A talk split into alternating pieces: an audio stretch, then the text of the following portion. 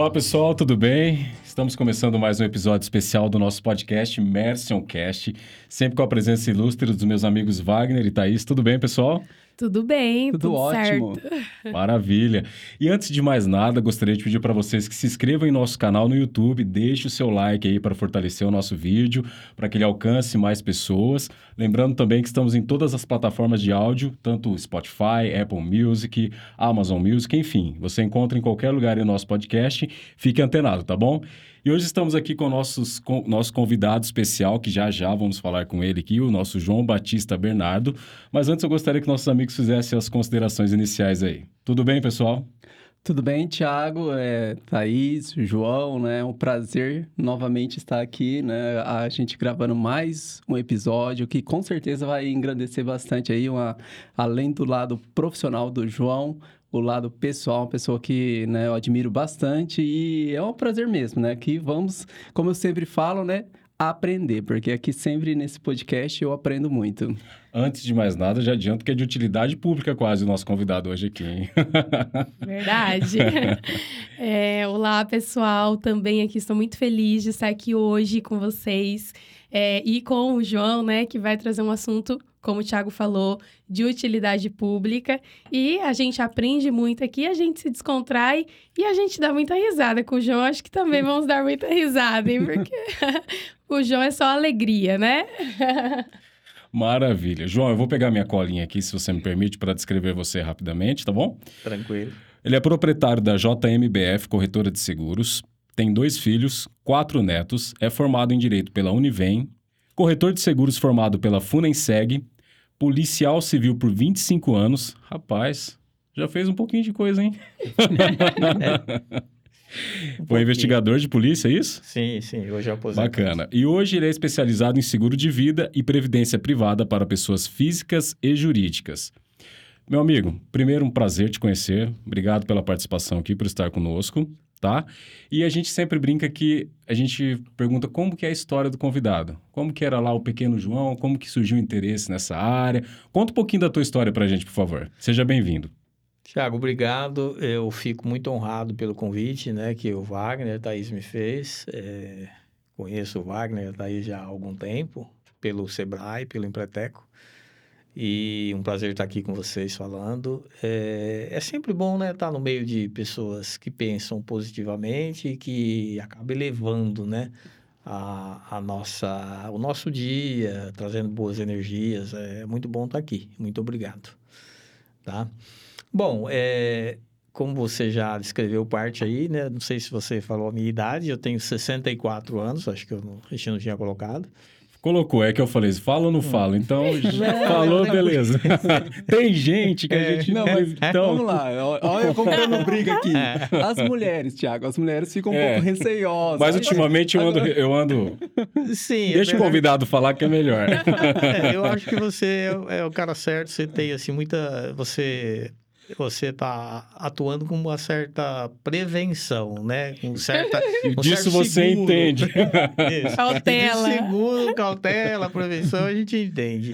Bom, o João hoje ele tem 64 anos, graças a Deus eu considero uma, uma vida bem vivida, né? Eu tenho, como você descreveu, dois filhos e já quatro netos, né? Uma netinha de sete anos e o menorzinho agora com dois meses. É, me sinto realizado é, no âmbito familiar, profissional. Como a gente que tem essa tendência de empreender, eu acho que o empreendedor ele nunca está satisfeito onde ele está, porque não que seria uma revolta, né, alguma coisa assim ruim, mas ele sempre almeja, ele sempre aspira a algo melhor. Sim. E então eu entendo que todo empre empreendedor ele é irrequieto.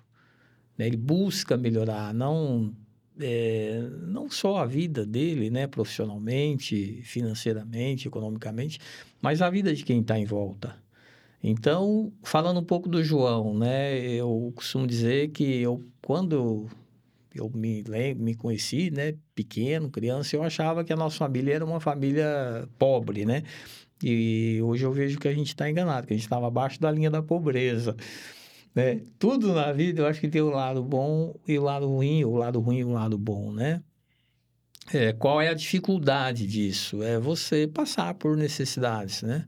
Você ter muito poucas oportunidades. Mas o lado bom desse negócio, e é gostoso, eu curto isso até, é que hoje, é, vendo né, o passado, por tudo que nós já passamos, pela condição de vida, né? É, eu, costumo, eu gosto de dizer que nós somos uma família de 12 filhos, né? Meu pai, minha mãe, 12 filhos. É uma família muito numerosa. É quase impensável isso hoje, né? Mas por, por, por, toda a dificuldade que a gente já passou, é muito difícil você se defrontar com uma situação hoje que te mete medo. Eu, sinceramente, lógico que o medo mantém o homem vivo, né? Mas é, eu não consigo imaginar uma situação que me deixaria é, preocupado com alguma situação. É, depois, também pelo fato de ser policial, é, eu penso que ser policial não foi assim uma opção, né? Quando você nasce numa situação é, de sobrevivência, você vai se apegando àquilo que aparece que te dá mais mecanismo de é, defesa, mais mecanismo de defesa, de sobrevivência, de aprendizado, né? E eu acabei indo para a polícia é, a função de investigador de polícia, eu vejo que é uma função que ela te dá muita experiência. Você, você conhece... Se me permite, só para a gente pegar uma linha do tempo, com quantos uhum. anos que surgiu esse interesse pela polícia? Quando que você começou? Eu comecei na polícia é, 26 anos, 28, eu acredito, em torno disso. Né? Antes disso, ainda falando, né, eu morei na zona rural, meus pais... É, viviam na zona rural. E na zona rural a gente era até feliz, porque você não tinha comparativo com ninguém à sua volta. Sim. Quando você vem mudar para a cidade, aí você começa a enxergar uma classe média, né? Tem você, tem aquele que está próximo de você, aquele que está um pouquinho mais, e aí você vai, você começa a enxergar todos esses estratos sociais. Aí você começa a perceber o que você não tem e que o outro tem, né? Então, morando assim em periferia, é, em condições ruins de sobrevivência, é, muito próximo à criminalidade, né? É, a gente conheceu isso muito próximo. E graças a Deus, por uma questão talvez religiosa, né? Meu, meus pais, minha mãe, muito fervorosa na religião, isso acabou criando na gente alguns princípios, né? Que graças a Deus nunca nos colocou assim no, no, num caminho errado. É, eu fui servente de pedreiro, né? Eu fui servente de encanador. É, só não fui para boia fria porque meu pai não deixava. Ele falava: Não, meu filho não vai ser boia fria. Mas por mim eu ia, eu queria trabalhar. Eu nunca tive problema em fazer esse ou aquele serviço, né? Eu tenho, assim, é convicto em mim que a atividade profissional ela não desmerece ninguém. Né? Pelo contrário, você tem uma grande oportunidade de aprender. E o primeiro... Te agrega, né? Agrega muito, é. muito conhecimento, né? É, eu penso comigo, né? Eu acho que todo empreendedor, ele tem que sonhar um pouco alto, ele precisa, é, é, é inato dele isso, né? Eu penso que se eu tivesse ido para a boia fria, de repente eu teria comprado a fazenda do... Ué, por que não? Você é, vai aprendendo. Vai, é. aprendendo como é que a coisa funciona, você vai vendo, né? E, mas é, essa vida difícil, né? De adolescente e sem relacionamentos que pudesse ajudar a gente a ter um, um, um serviço melhor, né? Eu sei hoje, aprendo, aprendi hoje, inclusive num grupo que eu frequento, que é o BNI, que ele me ensinou a enxergar melhor que relacionamento é o que te faz você evoluir. E na época você não tem, você não tinha contatos, né, que pudesse te ajudar. E eu lembro que o primeiro serviço, assim, mais legal, mais tranquilo que eu tive foi é, através de um concurso. Eu fui trabalhar na Secretaria da Agricultura e fiquei lá, acredito que por 10 anos. E quando você não tem as oportunidades, né, que seu pai não consegue, não tem estrutura para te encaminhar, é, eu lembro que eu fiz só o primário, depois eu parei de estudar. Talvez até não por questão de não ter acesso à escola, mas por questão de informação, por de orientação. Referência, né? Isso, de referência, Wagner. E aí eu comecei a apostar nos concursos, né? Sempre estudei, eu sempre gostei muito de estudar. É, meu forte sempre foi matemática, né? Ciências exatas. E o primeiro serviço mais serviço melhor que eu tive foi através de um concurso. Passei para trabalhar num, passei num concurso para trabalhar na Secretaria da Agricultura e fiquei lá Aí por quase isso 10 anos. Antes da polícia, aí depois... Isso antes da polícia. E, mas aí você vai buscando, né? Aquilo chega uma hora que te cansa, você fica muito Uhum. tempo no lugar fazendo a mesma coisa. Eu nunca parei de prestar concurso e de estudar. Eu sempre tive muita vontade de fazer faculdade, mas a faculdade paga, a gente não tinha recurso. Na, naquela época era muito mais Sim, restrito, você- né? Não era... Exato. Você não tinha a facilidade que você vê hoje. Eu falo naquela época que a gente sempre, né, que brinca aí. Naquela época, para você, na minha era outra época ainda, né?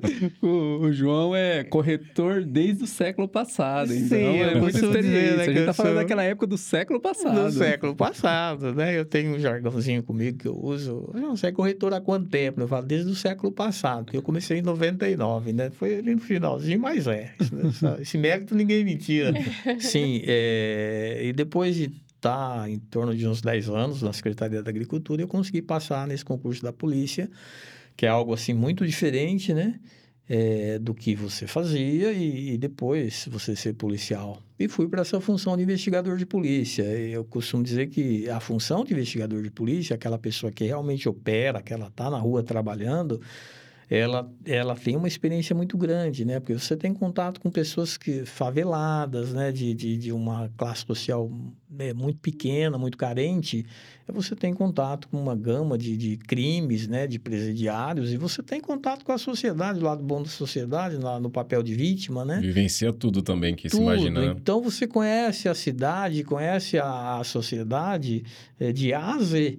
Sim. E você, você convivendo com a, eh, vendo, né? eh, até o- a quantidade de crimes que existe, isso te agrega muito conhecimento.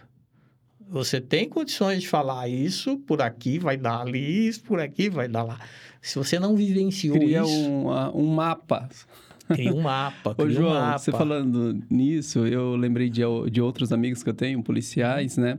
E que, assim, eu- a- é nítida a diferença de observação do ambiente, de cautela, sabe? A- a- parece que até assim, eu, eu- não é uma sensibilidade assim no, no sentido negativo, mas é uma sensibilidade di- realista, né? Porque eu acho que é Sim. essa vivência que você sabe daquilo que mais a fundo acontece, principalmente de ruim na sociedade, Sim. é, que faz ter esse tipo de né, preocupação. Conversando com Sim. você e tá atento. Ao mesmo Tá. tempo que tá conversando com você, tá vendo E- tudo, E né? olha a sensação um que eu tive. assim, a- a- até assim, alguns me passaram a, trans- a, a sensação assim, como a gente é muito descuidado, Descuidado, inocente. inocente. Ô, Wagner, você tem razão. Assim, a conclusão que eu tenho hoje, o ser humano, ele costuma pensar que o outro é igual a ele. Por que, que ele pensa isso? É natural. Se o Tiago é, tem certos hábitos, se ele tem certos comportamentos, é porque ele acredita que aqueles hábitos, aqueles comportamentos são corretos. E, e- e nós temos a tendência de acreditar que o outro também é correto. Isso é muito bom, né? A gente acreditar que o outro é. Mas quando você trabalha com crime, é, você começa a ver o quanto de mal, o quanto de maldade um ser humano pode fazer. É, é coisa assim impensável. Eu fiquei muito tempo lá e eu não consigo. Eu acho que ninguém consegue chegar. Talvez nem o psiquiatra, nem o psicólogo, não sei, alguém que trabalha nessa área, imaginar onde o ser humano pode ir em nível de maldade, né? Imagina. E você começa a vivenciar isso. Eu assisti, tive a felicidade de assistir outros podcasts aqui de vocês, da Bimerso. Parabéns, né, pela iniciativa, coisas muito interessantes.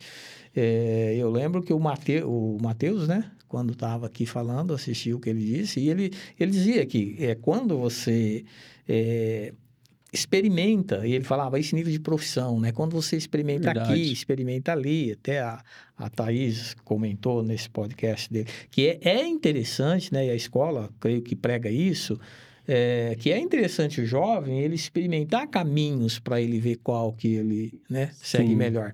E nessa função de policial, você vendo o em volta, é incrível, né? O ser humano, e isso me lembra a frase de uma médica que eu ouvi há muito tempo atrás e eu nunca esqueci. Ela dizia assim, Thaís, o ser humano ele pode te surpreender, tanto para o bem quanto para o mal.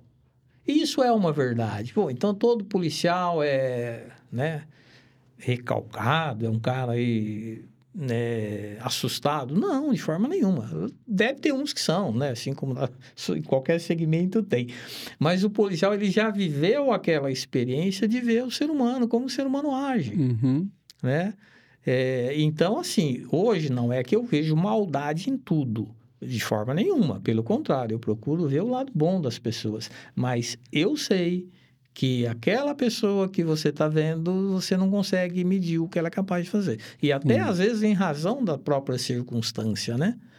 É, É um essa mesma médica, ela dizia assim, que o ser humano é bom até o dia que ele resolve deixar de ser. E, Eu vou pelo mais contrário, ele é profundo, mau também né? até o dia que ele Eu falo que a gente, nós não somos capazes nem de falar de nós mesmos, né? Porque quando nós somos Exato. mais jovens, a gente fala, não, imagina, nunca vou fazer isso, nunca vou passar por isso. E a vida vai ensinando muita coisa, né? Então Sim. a gente não é capaz, a gente tem até, como ser humano, estar atento a todo momento, porque a gente não é capaz de saber se a gente vai fazer alguma maldade. Eu falo assim, uma maldade ou alguma coisa que não é bom nesse sentido de prejudicar alguém. É claro que tem níveis, né? Mas a gente tem que estar atento com a gente mesmo, Sim. né? É, Imagina eu- com o eu- outro. Eu entendo, né, que você quer dizer, né? A gente não conhece nem a nós mesmos, né? Às vezes, né? Que a gente se Isso. depara com comportamentos que talvez, né, a gente não Em condições imaginava, né? E situações também que podem É, acontecer na verdade. vida que fogem do teu controle. Fugindo do teu controle, você não sabe qual é a sua reação. É Exatamente. só passando, né? Perfeito. Exato. Então, assim, para talvez fechar essa conversa de polícia, né? Que nós vamos falar de seguro. mas Mas tem uma polícia- conexão grande aí, né? Muito grande, muito grande, Tiago. Mas polícia, assim, é, como eu estava dizendo, né, antes, é, a gente teria assunto para conversar aqui uma semana ou mais, né? A polícia ela é rica de história. E a polícia, ela me deu essa experiência muito grande de você conviver com pessoas muito boas e você ver até onde o ser humano é capaz de fazer uma maldade naquilo que você enxerga e ir além daquilo, né? E, mas assim, graças a Deus, meus dois filhos, eles se tornaram independentes financeiramente muito cedo. Aos 18 anos, eles se tornaram independentes. É, e me deu a oportunidade de me aposentar na polícia, né? A polícia, você consegue ter uma aposentadoria mais cedo, em razão da periculosidade do serviço, da Uhum. dedicação 24 horas que você tem que ter. Eu acho isso muito justo. Acho até que deveria ser reduzido esse tempo de aposentadoria para o policial, que estão se, está se aumentando, né? A gente sabe. É, e aí chegou também o tempo em que meu ciclo na polícia eu percebi que ele já tinha dado. Já não estava fazendo tanto sentido. Não, não é Wagner, porque quando você começa é uma experiência muito boa, sabe? É uma sensação diferente, né? Você é mais jovem, aí você anda armado, você tem uma algema né, na cintura, você combate o crime, sabe? Ah, tem muitos policiais que acham que são super-heróis, né? Mas super-herói não existe. É, embora a gente, como policial, você tenha condições de fazer coisas muito boas para a sociedade, né? É, mas chegou um tempo ali que você viu, a gente começa a ver que você não tem mais espaço, né? Infelizmente, o, o serviço público, ele te coloca num caixote. É aquilo lá. Você não tem espaço para se mexer, para crescer. E aí meu tempo deu lá, meus filhos acabaram se, se tornando né, independente muito cedo, fez com que eu buscasse a minha aposentadoria na polícia. E porque eu não me sentia realizado é, dentro daquilo que eu entendia que era a minha capacidade e falei eu vou empreender. E aí né como eu disse tudo na vida tem o lado bom e o lado ruim. Então o lado ruim da polícia é você correr risco né de você levar um tiro Tem o lado é, familiar também, imagino o lado eu, né? Familiar, o lado psicológico, É. né? É, pra você ter uma ideia, teve uma época que eu andava com três armas. É, duas na cinta e uma no, no, no tornozelo. sabe? Eu acho que é um absurdo isso, né? O, mu- o mundo é um perigo, é um risco, mas também acho que não tá para tanto. É, e aquilo vai cansando, né? É, me aposentando, tendo o lado bom da polícia, esse lado de você se aposentar mais cedo, conseguir se aposentar, a gente vê muitos policiais é, que tem, acaba sofrendo de problemas, né? É, neuroses, alguma Sim. coisa assim, em razão daquilo que você vê todo dia. É, mas eu acredito que eu tenho me aposentado em uma condição tranquila, sem problema Sem efeito colateral Até agora assim. não se manifestou nada.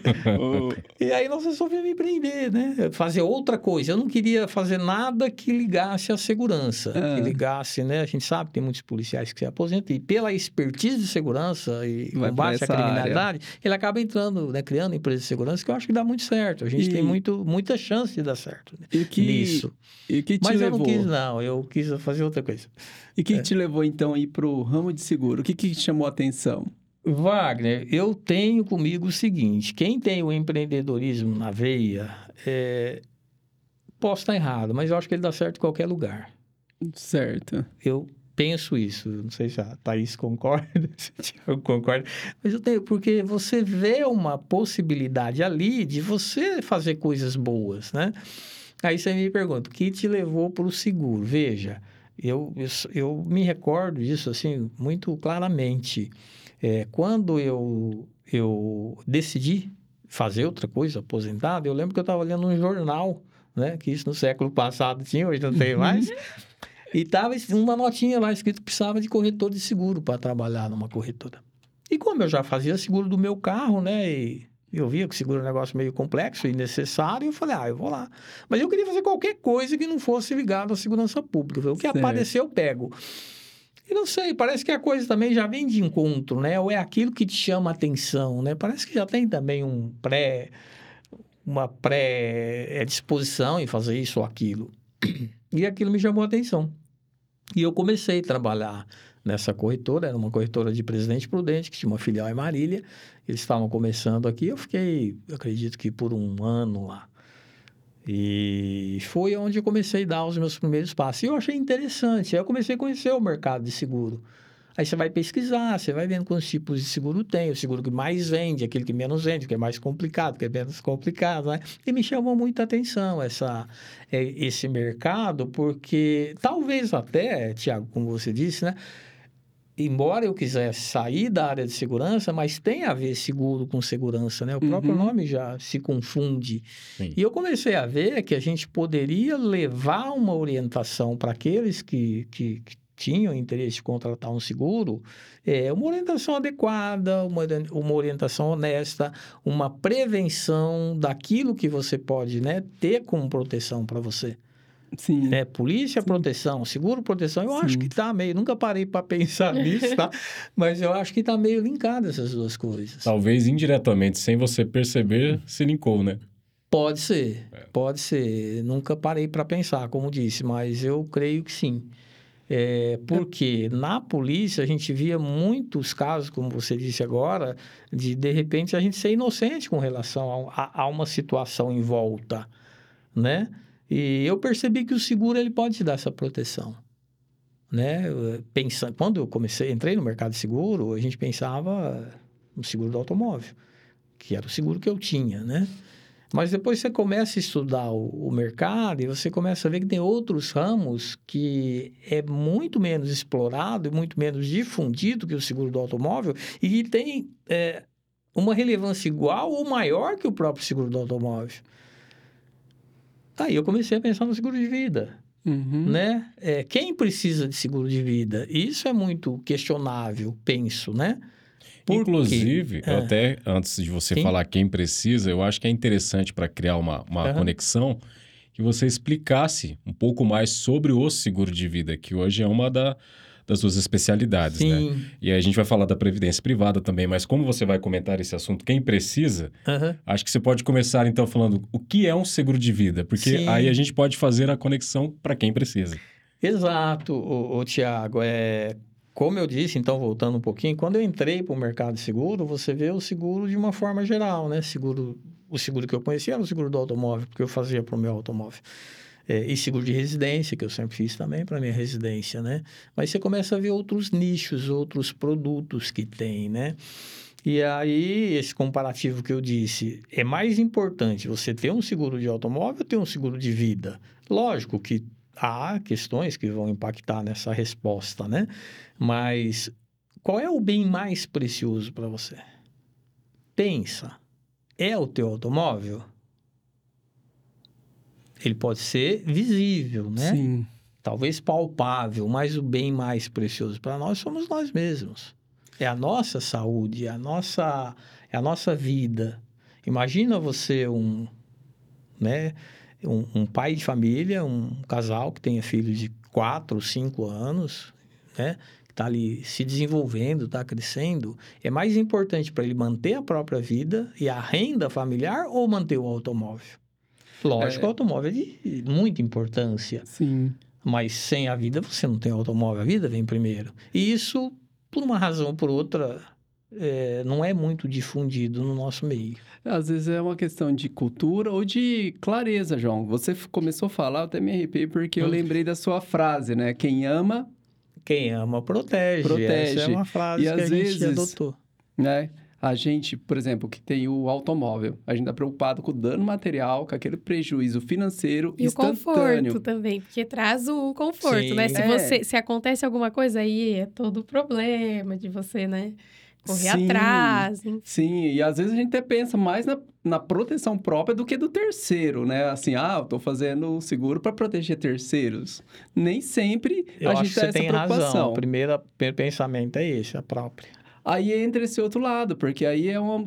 Nossa, é a questão do amor mesmo. Porque se você realmente tem uma preocupação com o seu próximo, seu dependente, sua esposa, o seguro de vida, ele deveria ser em primeiro Sim, lugar. exatamente. Ele deveria ser em primeiro lugar. A gente tem a impressão, Wagner, que isso está mudando. Tá? E aí, talvez, eu não sei se em todos os podcasts que vocês fazem, mas talvez venha aquela pergunta que não pode calar, né? E a pandemia, como é que foi? Ajudou? Melhorou? Para o seguro de vida, foi um absurdo de melhora. Uhum. né? Depois a gente pode detalhar mais essa questão do seguro de vida, ô Tiago. É, mas assim, para mim, na minha concepção, hoje eu penso diferente. Eu acho que você, primeiro você tem que proteger a própria vida, aí depois um patrimônio. Lógico o carro é de suma importância. Eu nunca deixei de fazer seguro do meu carro. Residência é muito importante. E o seguro de residência, você comparar o custo-benefício dele, ele é muito barato. É que às vezes as pessoas não param para ouvir. Ou aquele. E tem o vendedor de seguro, tem o corretor de seguro, tem o assessor de seguro, né? Cada um tem uma, uma função, um aspecto, né? Eu me classifico mais como um orientador. Eu estou aqui para te orientar sobre o seguro. Se você vai fazer um seguro comigo ou não, se você vai comprar um seguro comigo ou não, é uma segunda etapa. Legal aqui a gente está falando, né? O João tá falando aqui do seguro de vida, que me veio assim na mente, né? É, todo esse cuidado, essa visão que, né, que ele tem em como é importante a vida e com certeza, tipo, as pessoas às vezes não fazem um, um seguro ou não pensa porque acha que as coisas nunca vai acontecer consigo mesmo. Seja de carro, seja de vida. A gente não quer ficar pensando que vai acontecer. E só que eu acho que você, por ter trabalhado na polícia, viu tantas coisas, né? Você viu acontecer algumas coisas, ou seja, a gente não quer que aconteça com a gente, mas todos estamos suscetíveis, Sujeitos. sujeitos, né? A acontecer. E aí, depois que acontece e a gente não tem, então é uma, é uma prevenção mesmo, né? Uma proteção. Prevenção. É uma proteção que, quando a gente tem, faz diferença, né? Quando precisa. Sim, é, quando a gente tem, né? Você falou uma palavra-chave. Principalmente quando a gente tem e precisa. É, aí, já, aí já acabou, né? Precisou, Não, porque é realmente verdade, porque a gente só vai valorizar, às vezes, quando precisa e não tem. O Exatamente. Wagner costuma falar assim que seguro é uma coisa pra você ter e não querer usar. Exato. Olha, Mas você vê, tem que ter. Só que não precisa usar, deixa lá. é, você está dizendo várias frases, Thaís, que eu penso muito nelas. Olha que interessante o bate-papo, né? É, Quando ainda, né, o Tiago disse essa questão de ser policial e seguro, e, e eu não queria fazer nada que, que fosse relacionado à segurança, e acabou me levando, olha, ter e não usar, né? Eu costumo dizer que seguro é igual arma de fogo, né? Eu tive muito contato com arma de fogo, tenho ainda. Arma de fogo é a mesma coisa. Na minha concepção sobre arma de fogo, é melhor que você tenha ela, e é melhor que você não precise usar. Você tem que ter, opinião minha, tá? Individual minha, você tem que ter, mas reza para não usar. Quando que você vai usar uma arma de fogo, uma arma de fogo né? Imagina. É porque você está numa situação de estresse, de risco muito grande. Vamos rezar para que isso não aconteça. Seguro é a mesma coisa. é melhor você ter e torça para não usar. Né? Aquele dinheiro que você vai pagar, pra você ter uma ideia, eu faço seguro de automóvel desde, eu lembro até hoje, o primeiro seguro de automóvel que eu fiz foi um carro melhor que eu comprei. Isso foi em 1992, no século passado. Vamos fazer as contas? São oito anos, 30 30 anos. anos. Em 30 anos, eu não dei um centavo de prejuízo para a seguradora. Né? A seguradora ganhou dinheiro comigo nesses 30 anos? Ganhou, graças a Deus. É um mercado que se mantém firme, se mantém forte e eu não precisei. Ter um bem, né? Um carro, uma residência, um prédio. Quanto você investiu para ter aquilo? Se você pagar uma parcelinha a mais para manter aquilo, excelente. Eu costumo dizer que, na minha opinião, se todos tiverem orçamento, às vezes a pessoa não tem, né? Como eu disse, a gente vem de uma, né, uma família né, muito pobre e você conviveu com a necessidade durante muito tempo, às vezes você não tem recurso nem para comer direito. Aí é outra questão. Cada mas caso você... acaba sendo um caso. né? Exatamente, mas se você tem orçamento para ter um seguro, compensa muito ter um seguro. E aí, entrando para o aspecto né, do seguro de vida, que hoje é a nossa especialidade, seguro de vida e previdência privada. Ô, João, mas então você não faz outro tipo de seguro? A nossa corretora não. Mas nós não deixamos o nosso segurado desamparado. Então, nós temos parceria com corretores sérios, profissionais, que fazem os meus seguros de automóvel. Se ele faz o meu, eu tenho plena convicção para dizer, tá aí, você pode fazer seguro com esse cara, que ele vai te atender bem. Ele tem, você vai ter uma dupla proteção, né? A dele, que é o seu corretor, e a minha que indiquei. E acaba sendo duas, do- dois especialistas em cada área, né? Exatamente. Por que, que eu achei interessante, Tiago, a gente optar, né, Wagner, pelo, por seguir esse caminho do seguro de vida e previdência privada? Primeiramente, eu vi que ele era muito pouco explorado. Então, um exemplo, né? Se tem 100 profissionais corretores de seguro, de repente tem 80 trabalhando com automóvel. Tem só 20 ou 15 ou menos, viu? Trabalhando com seguro de vida e previdência privada, menos ainda. Como tudo na vida tem o lado bom e o lado ruim. Tem uma palavra do chinês, né? Isso pode ser bom ou pode ser ruim, né? A história do cavalo lá, não sei se todo mundo conhece. Conheço. É, O fato de eu estar aposentado na polícia e ter uma renda me fez é, investir mais em estudo, em conhecimento e não precisar da renda do seguro para mim sobreviver. Isso te dá um tempo para você se profissionalizar. Ainda essa semana eu estava conversando com uma empresária, fizemos o seguro da, dos funcionários, né, das lojas dela. E você sempre brinca, né? Por que fazer seguro com, com quem é especialista? Com o João, com 64 anos de, de, de idade já, né? Porque nós não temos mais tempo para errar. Né? E nós não Uhum. queremos correr certo risco, não precisamos, né? Quando você já tem uma estabilidade financeira, pessoal, familiar, você deixa de correr risco que talvez lá no passado, precisando trabalhar, precisando produzir, precisando sustentar A a, própria família. experiência, né? Porque quando a gente é mais jovem, a gente é um super-homem. Sim, né? não, isso aí eu resolvo. É, a gente Então, é a é inatingível. É, É, há uma tendência em correr risco maior, né? Até aproveitando isso que você falou, veja, por exemplo, o seguro de um automóvel de uma pessoa que tem 50 anos, é casado, não tem mais filhos na fase ali de adolescente, ele é muito mais barato do que uma pessoa, do que um solteiro, né? Com 19 anos, 20 anos, que acabou de tirar a habilitação. Né? Esse cara, ele- a tendência, né? Regra geral, é ele gostar de sair à noite, o baile, né? Consumir bebida em quantidade maior. Afinal de contas, é jovem, tem força Uhum. para isso, tem disponibilidade para isso. Chega em casa, deixa o carro para fora, às vezes a chave no contato. Então, a seguradora, ela corre um risco maior. Esse seguro dessa pessoa vai ter um, um custo maior, né? Da outra pessoa que é mais tranquila, vai ter um seguro bem menor. Eu tenho um carro hoje, por exemplo, praticamente eu não ando com ele, tá lá, e estou pagando seguro. Então, o risco Ô. da seguradora comigo é mínimo. Ô, João, é, você falou que há muito tempo você faz seguro, igual a hora que você comentou, desde 92, nunca deu um prejuízo para a seguradora em questão de, do automóvel, do carro. Sim.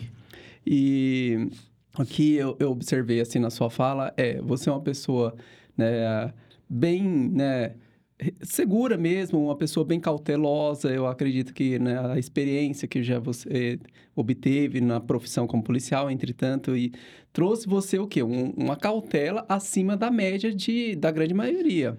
Acredito e mesmo assim, você sempre fez questão de ter seguro, onde que hoje temos pessoas que não têm esse nível de cuidado. Agora, você acabou de falar, um jovem que chega, deixa o carro Uhum. lá fora, à noite, com chave, no contato, e às vezes não tem seguro. É, é inexperiência ou falta de alguma orientação.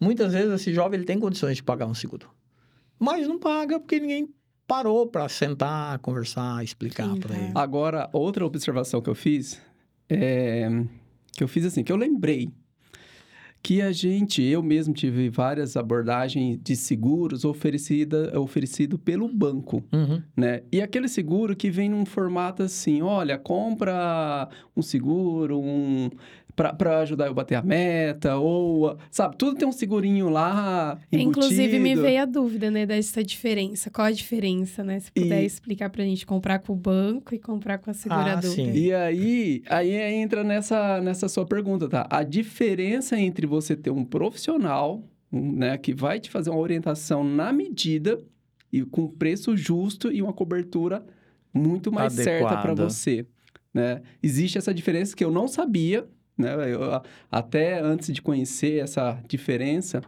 é, eu pegava seguro de banco, né? Hoje eu tenho seguro com o João. Sim. É, é, é, só pegando o gancho no que o Wagner e a Thaís falaram, eu acredito que seja assim. é, você pode confirmar, se eu estiver errado também, não confirme. Mas é, eu imagino que seja um trabalho individualizado, né? Em relação ao banco. Exato, exato. O banco é uma coisa general, generalizada, e Sim. o seu trabalho é ele é individualizado. personalizado. personalizado, por exemplo, de acordo com a necessidade real de cada pessoa. Por Sim. exemplo, se eu vou procurar um seguro contigo, eu vou receber realmente o que eu preciso. O banco, ele, ah, embute isso, embute aquilo. Não sei se Sim. é assim. Estou jogando, você vai me devolver. Mas imagino que seja assim, ou não. É assim, sim, é, Tiago. Infelizmente, mas no mercado tem de tudo, né? Em qualquer mercado, não só no mercado segurador. Mas existem produtos que são jogados no mercado. E por a gente não ter aquela cultura de acompanhar, e às vezes não ter tempo, né? Por exemplo, Wagner e Thaís entende da escola, né? Da, da, da atividade deles. Quando vai se falar em previdência privada, quando vai se falar em seguro, é você precisa ser bem orientado. E, e por isso é interessante buscar o especialista naquela área para te orientar, né? É, a diferença entre banco e, e corretor de seguros é que é exatamente essa que você falou. O corretor ele faz um seguro personalizado. Ele analisa o que você tem, o que você precisa, quais são as coberturas que você precisa e qual é o valor de capital que você precisa. E aí ele vai te vender o produto mais adequado. Ou vai te orientar, né? Eu não gosto dessa palavra venda. Sabe, eu, eu, na minha concepção, em qualquer mercado, não deveria existir venda. É sempre compra. Sim. Te orienta e você compra. Quando o seguro ele é comprado, você tem muito menos problema, ou você não tem problema. Quando o seguro é vendido, pode ter. Nossa, interessante o que você falou aí. Mas ah, ah, Ó, a diferença. É, É, sutil, a, a frase é mas sutil, mas é, é, é uma total. A- total. a- até a gente tem um curso de vendas aqui que a gente, quando fala do curso de vendas, já tem um, alguns tem uma- um preconceito por causa dessa Sim, de referência. venda. É, tem Porque é, a- o, o- o objetivo é ensinar esse tipo de abordagem, né? Um É atendimento aten- Vamos fazer um curso de consultivo, compra. né? Vai, vamos fazer um curso de compra. Negociações né, no curso de compra. É, É, mudar, um curso de E é compra. interessante que eu falo isso. Você usa Gostei. técnicas né, de, de negociações, de, de, de venda na compra também. Então vamos fazer um curso de compra. Vai, É, vamos fazer um curso de lança compra. aí, eu quero estar aí presente. Ô, É, João, e sim. perguntando assim, você Só- falou... Desculpa, Thaís, só pra mim não perder o, Ah, pode o- falar. o que eu pensei agora. É esse mercado de venda, igual você falou, né? Que venda é um negócio meio pejorativo para mim era, né? Pensando, lógico, nessa coisa do vendedor que quer te vender qualquer negócio. E eu, eu vi uma frase no passado que eu achei muito interessante. Dizia assim, não sei se vocês já ouviram, né? Que o vendedor bom é aquele que não deixa rastro. Olha que absurdo. Né? Eu imagino, naquela época que não tinha toda a tecnologia que tem hoje, o cara pegava o carro e saía viajando pelo Brasil, né? Eu sei que muitos vendedores que até Uhum. fizeram ganharam a vida fazendo isso, e o cara realmente não deixava rastro, né? Vendia e sumia. Hoje isso não pode mais existir. Ainda mais que naquela época você tinha como sumir mesmo, né? Não Naquela tinha época tinha internet, não tinha nada. Não tinha É. Você Facebook, podia não sumir mesmo, rede né? social, você não Mas ninguém. infelizmente acabou-se que criou esse conceito devido a essas atitudes, né? Exatamente, e não pode. Todo produto ele precisa ser comprado, né? Uhum. Ele precisa ser sen- sentar com a pessoa, orientar. Eu percebo, acabei te interrompendo, né? Mas eu percebo, por exemplo, que pessoas que vêm fazer seguro comigo, que elas não querem comprar seguro. Eu não sei, alguém falou, o banco falou, e elas percebem que a pessoa não, não tem o interesse, sabe? Não, cu- culturalmente ela acredita que aquilo não vai somar nada para ela. Melhor coisa a fazer, olha, eu acho que não é o momento de você fazer um seguro. Ela faz hoje, cancela amanhã. É só trabalho. E, de repente, um produto mal vendido ou mal comprado vai dar essa conotação de que o negócio não presta. Antes da Grande- Thaís complementar, É. só para você complementar, a pessoa compra sem saber exatamente o que está comprando. Exatamente. Um problema seríssimo, na minha opinião, que nós tivemos isso foi em previdência privada. Previdência privada hoje, se você falar para pessoas mais antigas, mais velhas, ela quer te matar. Muitas pessoas perderam muito dinheiro com previdência privada no passado. Hoje não é mais, hoje é diferente. Porque era um produto vendido, sabe? Mal formatado. Hoje mudou muito. Para ter uma ideia, eu tenho quatro planos de previdência hoje. João, mas você já é aposentado na polícia. Você tem 64 anos. Por que, que você tem quatro planos de previdência? Não são para mim, são para os meus netos. Eu tenho quatro netos, cada um tem um plano de previdência. Eu ia perguntar em relação Sim. ao que você falou, né, do banco É. é, e do o João lá na corretora de seguros. Pelo que eu entendi, você tem acesso a vários seguros, né? O banco não. Eu, eu, na minha cabeça, eu fiz até a ligação quando você vai comprar é, a viagem numa agência de viagem que ela olha ali todas as companhias aéreas e vê qual que para você fica melhor. Então é, é mais ou menos isso, né? Você consegue ver- ter acesso a todos de vários bancos ou de várias outras seguradoras e, e personalizar mesmo o que é melhor para aquela pessoa. Sim, exatamente. É, eu vou dizer assim, o banco ele faz um grande serviço para o mercado segurador quando ele vende esses seguros. Tem bancos com seguros excelentes, a gente sabe disso. Mas muitas vezes o seguro, não, não é 100%, mas muitas vezes o seguro vendido pelo banco é o seguro para bater meta. Né? É o seguro que o funcionário dali ele precisa cumprir aquelas metas impostas né? pela, pela matriz lá e ele precisa vender. E você acaba comprando. Quando você compra esse seguro, você passa a, a conviver de uma forma com a cultura do seguro. Então, forçosamente, ele faz você pensar em seguro. Então, ele tem esse papel de fomentar o mercado.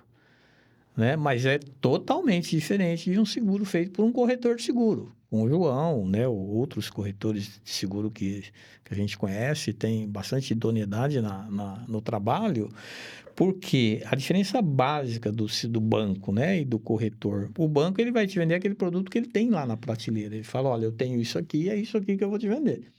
Ele não é personalizado, como o Thiago disse. Mas é, pode concluir. Sim, sim é, e a diferença também do corretor é que o corretor de seguro ele se credencia a trocentas, várias companhias de seguro no mercado. Então, nós temos credenciamento com a Liberty, com a Porto Seguro, com a Sul América, com a Icatu, com a MetLife, com várias. E, de repente, essa companhia de seguro tem um produto que se encaixa melhor para você. Essa outra tem um produto que se encaixa melhor para o Tiago. Então, cabe ao corretor falar, olha, Thaís, para você é esse. Para o Tiago é esse. E passado um certo tempo, daqui talvez dois, três anos ou dez, esse seguro já não serve mais para você. Vou te dar um exemplo, né? Que aconteceu comigo. Eu tinha filhos pequenos, eu não tinha seguro de vida naquela época. Até por ser policial, é difícil fazer seguro, porque é um, é um risco, né? Que policial ele corre um Paga risco umas maior. 10 vezes mais.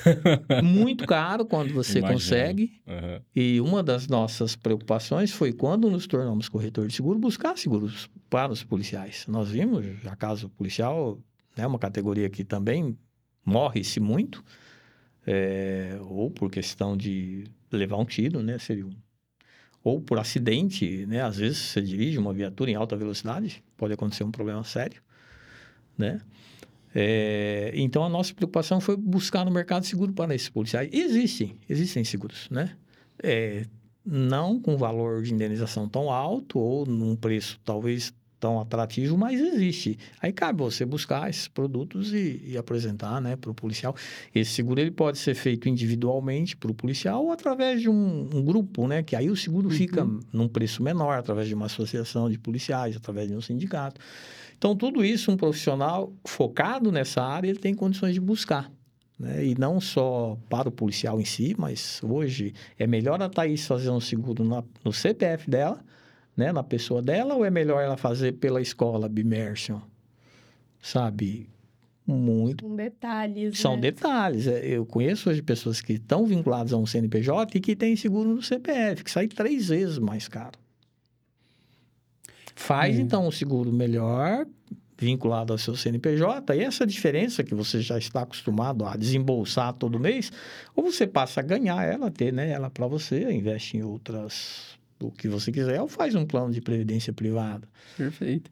Ô, João, é, eu, lembro, eu lembro que eu tinha um seguro que eu fiz no banco. Uhum. Nessa questão, fui contratar um serviço. Ah, coloca esse seguro aqui, ele vai ser uma vez só por ano, um débito. Eu lembro que era em maio e eu tinha mais de 10 anos. Aí eu comentei com o João. O João falou, mas o que, que tem nesse seguro? Eu falei, não, não sei, João. o João depois pediu umas informações Acho lá. Que é você e a maioria da população é. nunca sabe, né? Aí o João falou, Wagner, esse seguro não te atende. Esse seguro não faz nenhum sentido para você. Tá lá debitando, você tá deixando, então até que eu cancelei seguro, né? E a gente fez um outro aqui pela empresa, né? E a outra coisa que então, fala assim, desse cuidado da orientação que o João tem.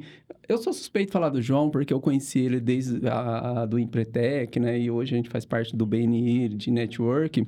E o João sempre teve essa postura muito profissional mesmo, muito cautelosa. Obrigado. Então, até para... Por exemplo, até para chegar aqui no nosso podcast, eu convidei ele com calma, analisou, assistiu alguns lá, porque o cara que quer ver o negócio da melhor Tem que forma. ter segurança, né? Sim, tem que ter verdade, Tiago. Tem que ter segurança e... e responsabilidade naquilo que você está fazendo. E aí é onde que entra outra, outro fator né, muito importante na questão do seguro, que é quando você precisa no, dependendo do local que você né, fez o seguro, você não vai ter todo o suporte imediato para te socorrer.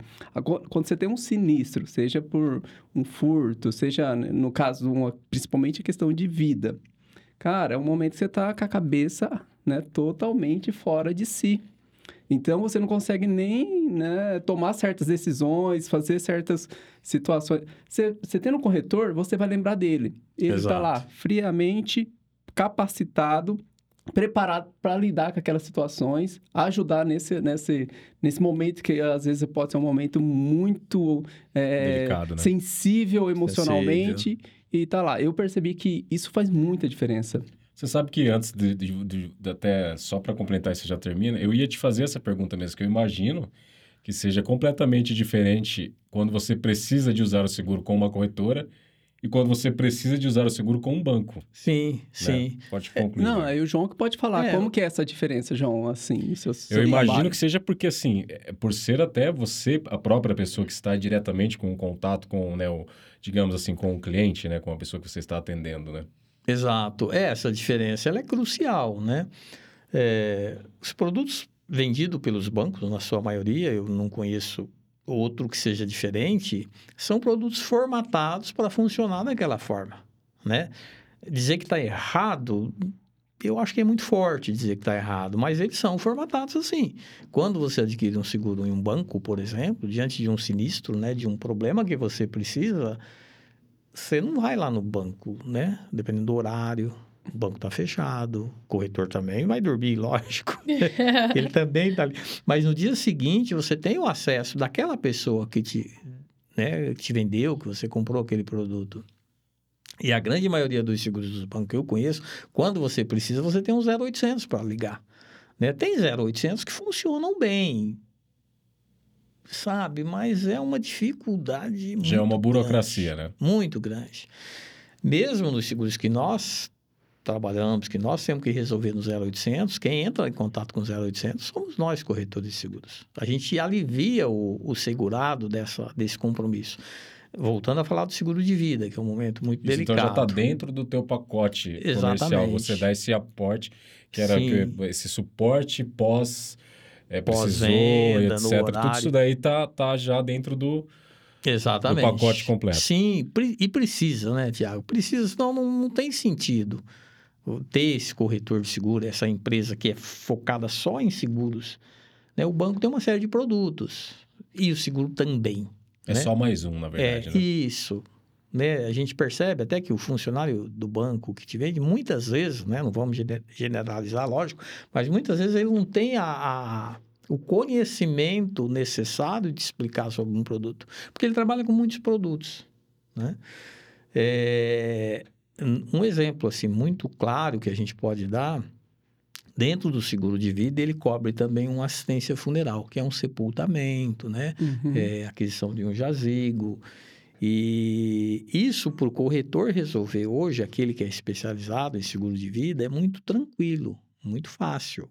Então, a gente já, como corretor de seguro, nesse produto Vida, teve a oportunidade de atender vários segurados, né? É, que teve um falecimento na família, e isso, para o corretor, trabalhando de uma forma profissional, é muito tranquilo de resolver. E a gente sabe que nesse momento a pessoa está emocionalmente alterada, ela não tem como conduzir aquilo. E pela experiência que nós já tivemos, né, até conhecimento aqui no serviço funeral de Marília e como que o mercado funciona, para o corretor é muito mais tranquilo. E é bom você ter alguém de fora da família que está ali atuando naquela situação profissional.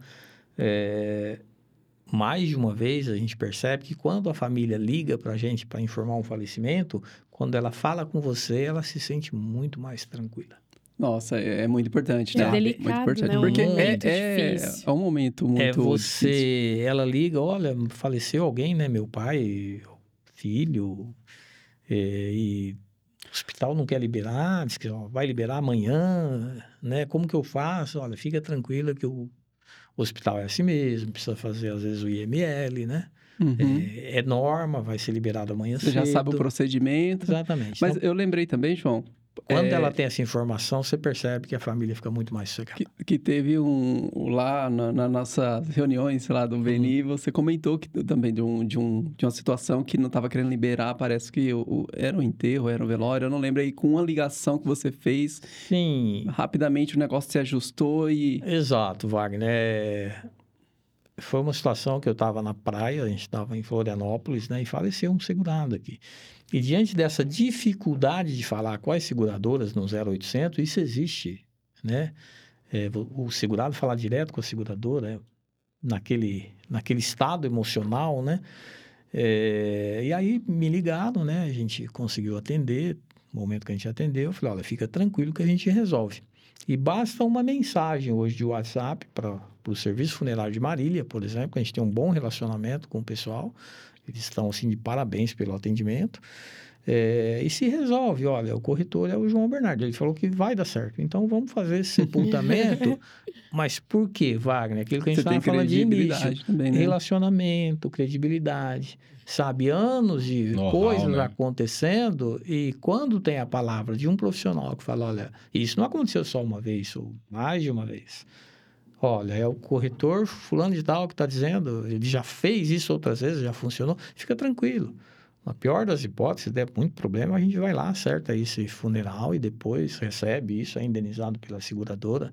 Né? A corretora ela já tem esse, esse, essa prevenção, né? uma reserva para isso, uma experiência. E muitas vezes a própria, o próprio serviço funeral também abre mão de receber no momento, esperando depois a seguradora eh, fazer a indenização. Então, isso é muito tranquilo. É, É verdade. muito tranquilo para a gente que tá- tem atualização especializada nesse ramo e muito tranquilo para a família fazer o seguro no local correto, né? Naquele corretor que ela confia e que ela sabe que pode contar com essa providência. Ô, João, é, você falou da... Também a gente comentando aqui sobre Uhum. seguro nas empresas, né? Sim. E eu lembro que também você já trouxe né, um fato de que teve né, um, um falecimento e o único seguro que a pessoa tinha, o único recurso era o seguro da empresa e conseguiu né, fazer o sepultamento, Exato. cobrir tudo certinho. Exato, Wagner. Assim, trabalhando nesse ramo, e aí a gente volta a linkar com a polícia, né, já como você disse, a gente tem condições de, de quando você disse no início, né, que seria uma coisa de utilidade pública, né, realmente acaba sendo, Wagner, porque o bom profissional, ele, ele consegue é, resolver algumas questões de, de falecimento, de horas difíceis, né, de para as pessoas é, de uma forma muito tranquila. Esse exemplo que você citou, que eu já tinha comentado em outra oportunidade, é, trata-se de uma família que muito pouco recurso e tem uma família que não tinha assim raízes em Marília, né? E o único seguro que a pessoa tinha era um seguro pago pela empresa, feito pela nossa nossa corretora, né? E houve um, infelizmente, um acidente, faleceu uma uma pessoa, né? O, e um filho de uma, uma funcionária lá.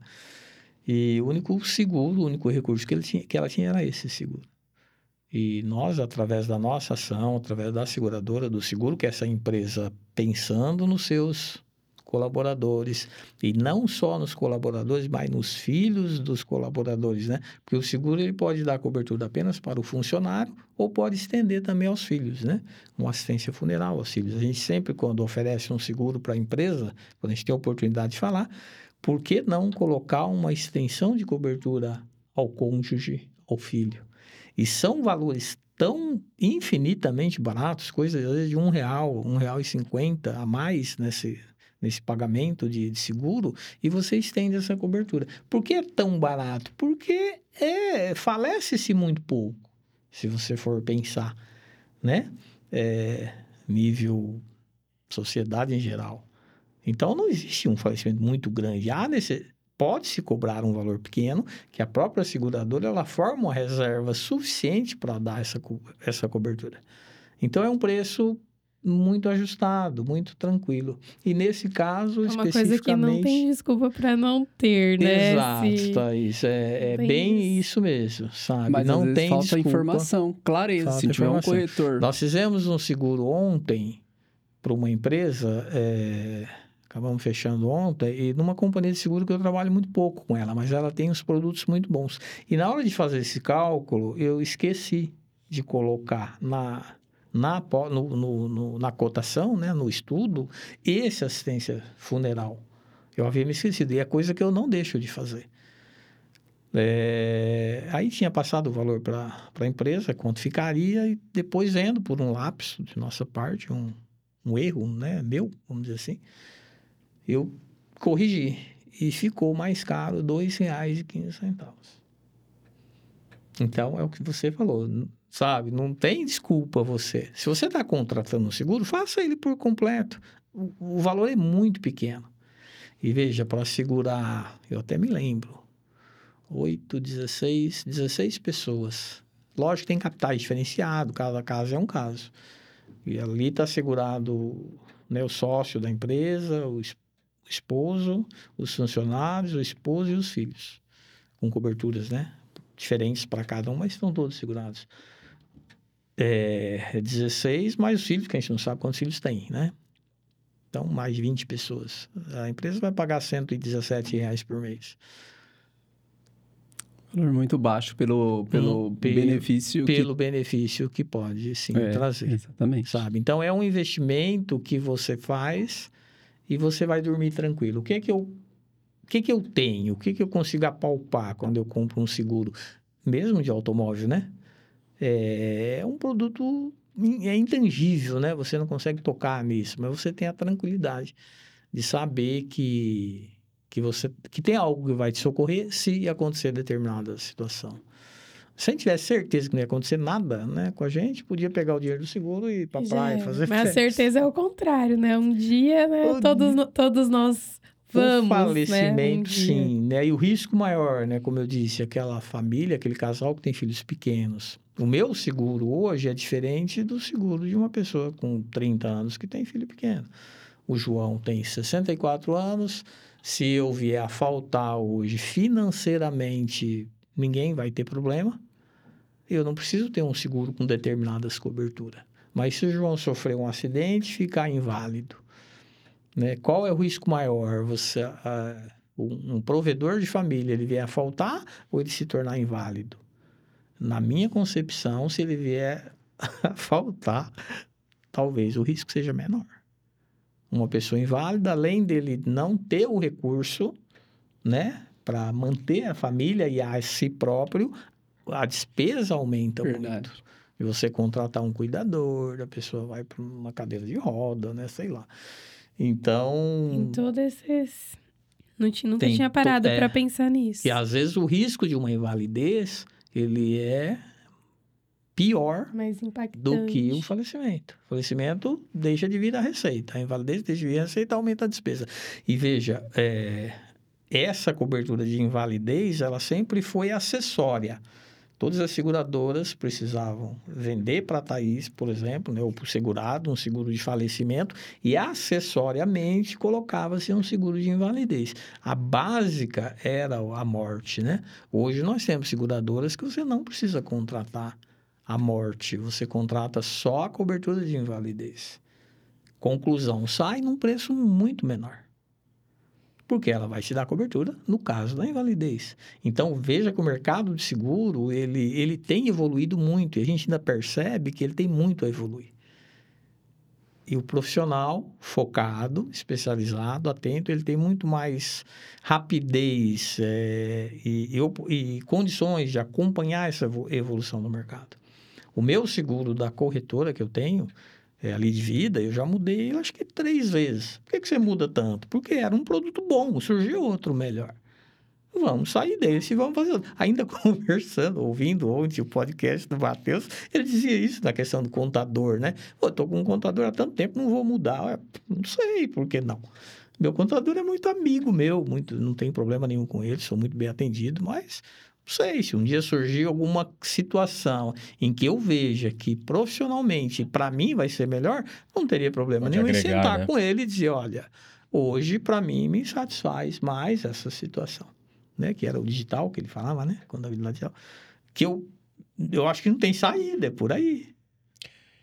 Meu amigo, O meu ainda não é Tá. digital. Eu pretendo continuar com ele, mas não sei se de repente você começa a pensar, né?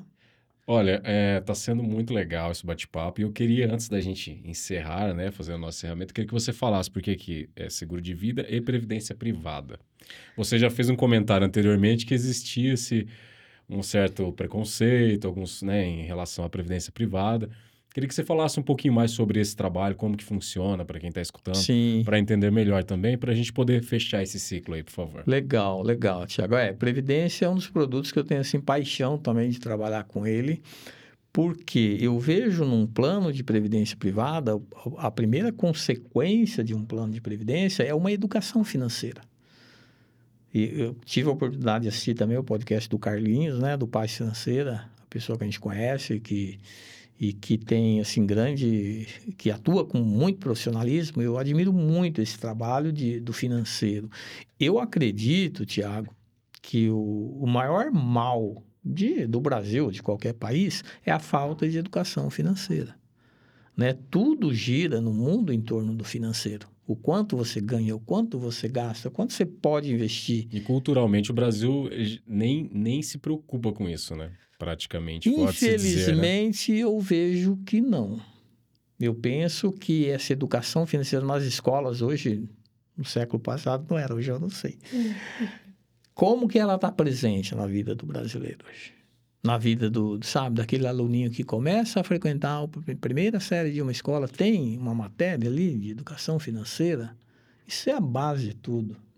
Né? É a partir dali que você vai é, adquirir os seus bens para os seus confortos e, inclusive, é a partir dali também que você vai criar a consciência de que você precisa investir e que você não, não pode estar na mão do governo. Que você não pode estar totalmente é, inserido numa proteção política. Lógico que a, o governo, a política, ela existe para isso, né?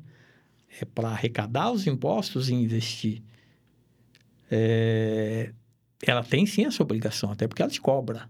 Mas você ficar totalmente dependente de um futuro financeiro por parte de meios políticos é um risco muito grande. E você não precisa disso. Se você fizer uma boa educação financeira, né?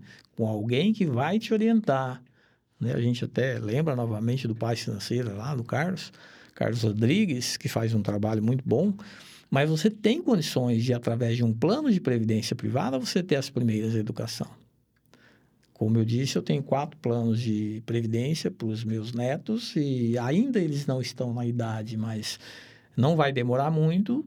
Eu quero que seja do conhecimento deles, que eles tenham esse plano de previdência e que eles vão é, ter acesso a esse recurso com 25 anos de idade.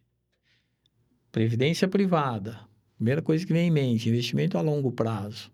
É o que, que mudou em previdência de uns tempos para cá? Faz já um certo tempo, mas no passado você investia numa empresa. Se a, o seu plano de previdência que já existia, né? Se a empresa quebrasse, você quebrava junto. Seu dinheiro ia embora. É um absurdo, né? E teve casos de empresas que uhum. quebrou e muita gente perdeu dinheiro com previdência.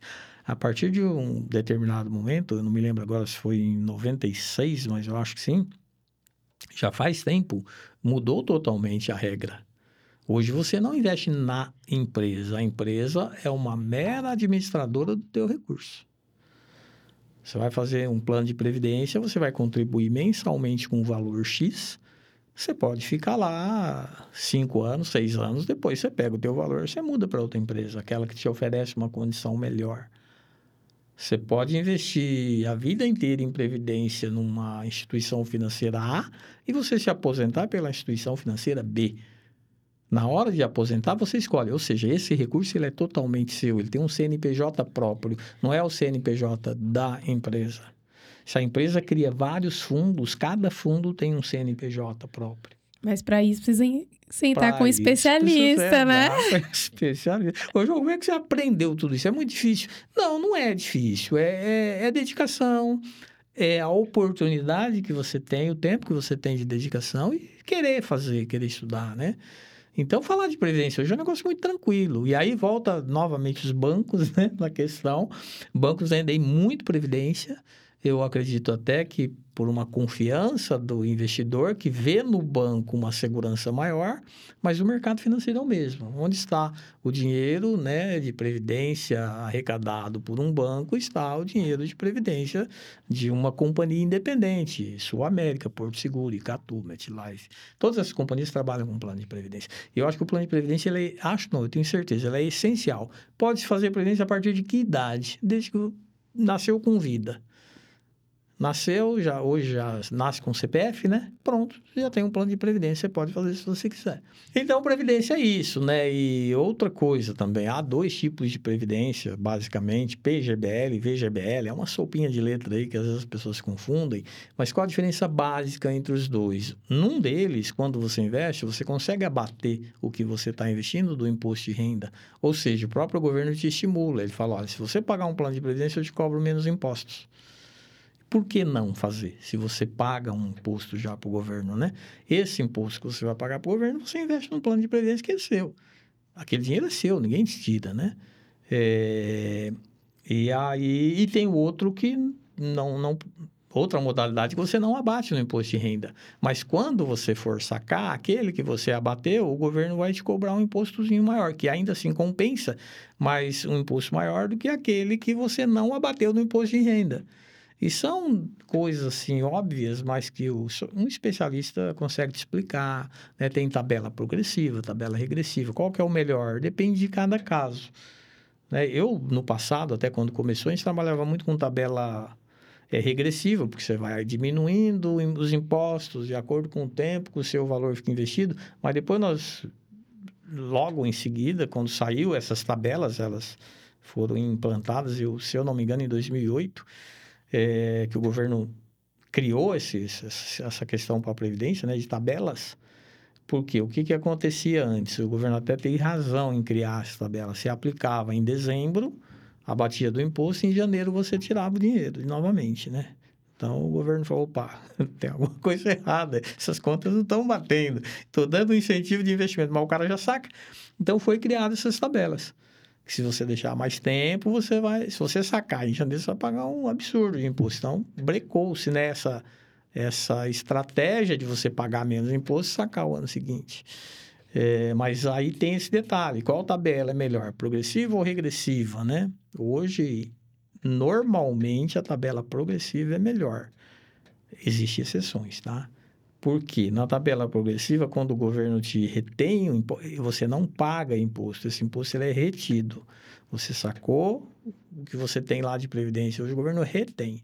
No ano seguinte, na, na declaração, né, na compensação, você pode pegar de volta aquilo. Então você nunca vai perder. Na tabela regressiva, o governo ele não retém, ele realmente te cobra. Você não, não, acho que é a tributação exclusiva que chama, não tenho certeza.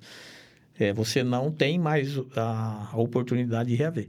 Então, todos esses detalhes, o corretor de seguro que trabalha com previdência privada, ele consegue te assessorar muito melhor do que, de repente, uma previdência num banco, por exemplo, que a pessoa não, não tem aquela, aquele, aquela especialização no produto, né? E você pode, hoje, se você tem previdência num banco, você pode migrar para outra instituição ou vice-versa, né? Desculpa, você está numa instituição financeira que não seja banco, você pode ir para o banco também. É, vai depender muito de cada, do perfil de cada investidor, né? Eu gosto muito de trabalhar com previdência, repetindo, porque a gente tem a oportunidade, Wagner, de passar uma orientação financeira para aqueles que têm muito pouco, muito pouca orientação financeira hoje, né? Que é um grande mal, né? Você vê às vezes é, em noticiário, né, que o Brasil tem não sei quantos milhões de devedores e nós sabemos que muitas vezes essas dívidas elas são incentivadas, né? por instituições financeiras, por banco que te forçam empréstimo com juros altíssimos. É, isso não aconteceria se nós, brasileiros, né, tivéssemos uma educação financeira adequada. Há muita gente perdendo muito dinheiro com juros altíssimos, empréstimos que se não tem necessidade e que muitas vezes não conseguem sair desses empréstimos, né? A gente tem que É, verdade, João, concordo. Ô, João, a gente já caminhando para finalizar esse, essa conversa, esse bate-papo, essa aula, né? Tá muito interessante, né? Eu não, não gostaria de encerrar assim, mas nossa, eh, aprendi muito. E além de tudo, o que eu gostaria até de trazer aqui é toda a, sua tra- trajetória, né, desde lá do, do, do início da, né, do concurso, a vida policial, né, trouxe você aí para esse ramo que eu percebo que você, além de ser um profissional muito né, responsável, mas você tem muita né, eh, paixão, um propósito de estar ajudando pessoas e um avô apaixonado. Já falo várias vezes do- das netas, dos netos aqui, né? E só lembrando que às vezes tem gente que que distorce, né? A palavra sucesso com fama, confunde, né? Sucesso é isso, né? Você tem alguns objetivos, tem né, ciclos, você conclui aquele ciclo, aquele objetivo, cria um outro desafio, você falou bastante do, do empreendedorismo, né? Vai lá, ou para outra meta, outro objetivo, atinge. Então, você está sendo bem sucedido e realizado. Eu vejo, eu... Para mim, eu vejo você como né, uma referência de, de sucesso, Obrigado. de, sabe, realização pessoal, profissional, mesmo diante de todos os desafios que a gente sabe que cada um tem, e você não é diferente, você tem seus, seus desafios e, e tá pleno, né? Tá bem sempre, né? Qual que é o segredo para ter, né, esse, esse sucesso e essa maneira de conduzir aí a sua própria vida pessoal e profissional? Qual o segredo?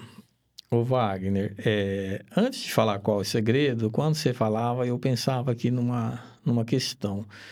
Eu tenho para mim que nenhum empreendimento, nenhuma escola, nenhuma corretora de seguro, nenhum banco, nenhum, tem sentido se você não pensar no bem-estar das pessoas. Né? Quando você fala da tua escola, eu percebo que você fala com paixão também, que é, a, é você ajudar. Nenhum produto, na minha opinião, deveria ser vendido se ele não tivesse esse, esse escopo, essa finalidade de criar um bem-estar social. É, e a gente sabe que nem todos são assim, né? Então não teria sentido nenhum o João trabalhar com seguro, com previdência privada, se em primeiro lugar não vier essa coisa de você pensar em ajudar, você pensar em orientar, né? O recurso, o ganho, a receita é mera consequência. Mas vamos lá, qual o segredo? Wagner, para mim, o segredo é você acreditar. É você acreditar. No início da nossa conversa, nem lembro se foi gravado, a gente estava aqui né, nos bastidores, a gente dizia que é, o que, que leva né, uma pessoa a ter sucesso é, e a gente não, não, não sabe da nossa.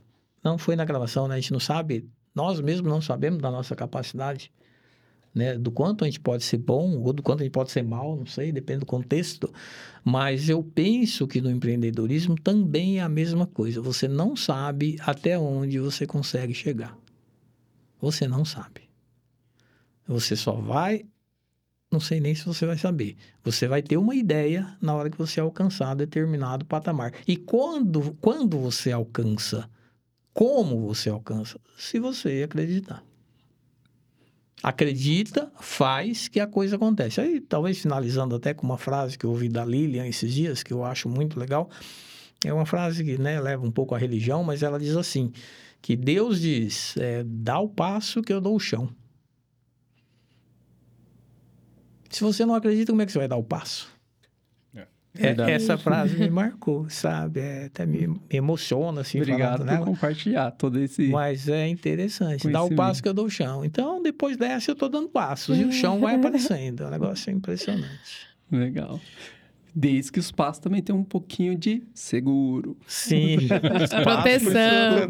Precisa ter segurança. Segurança aí Ainda também. falando do Sebrae também, né? Que é um órgão que a gente frequenta bastante. Tem uma frase que eu gosto muito, que eu ouvi dentro do Sebrae há muito tempo atrás.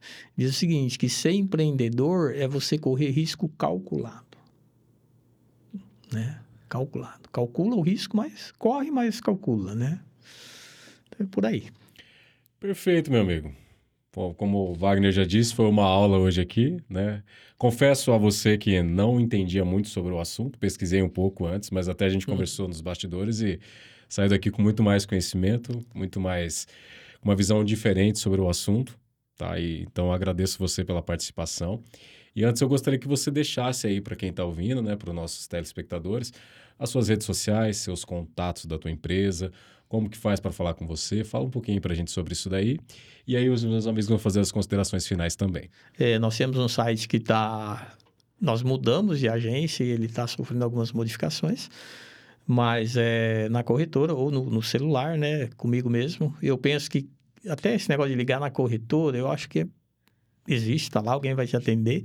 Mas eu acho que quando alguém procura um seguro, ele quer falar com o profissional.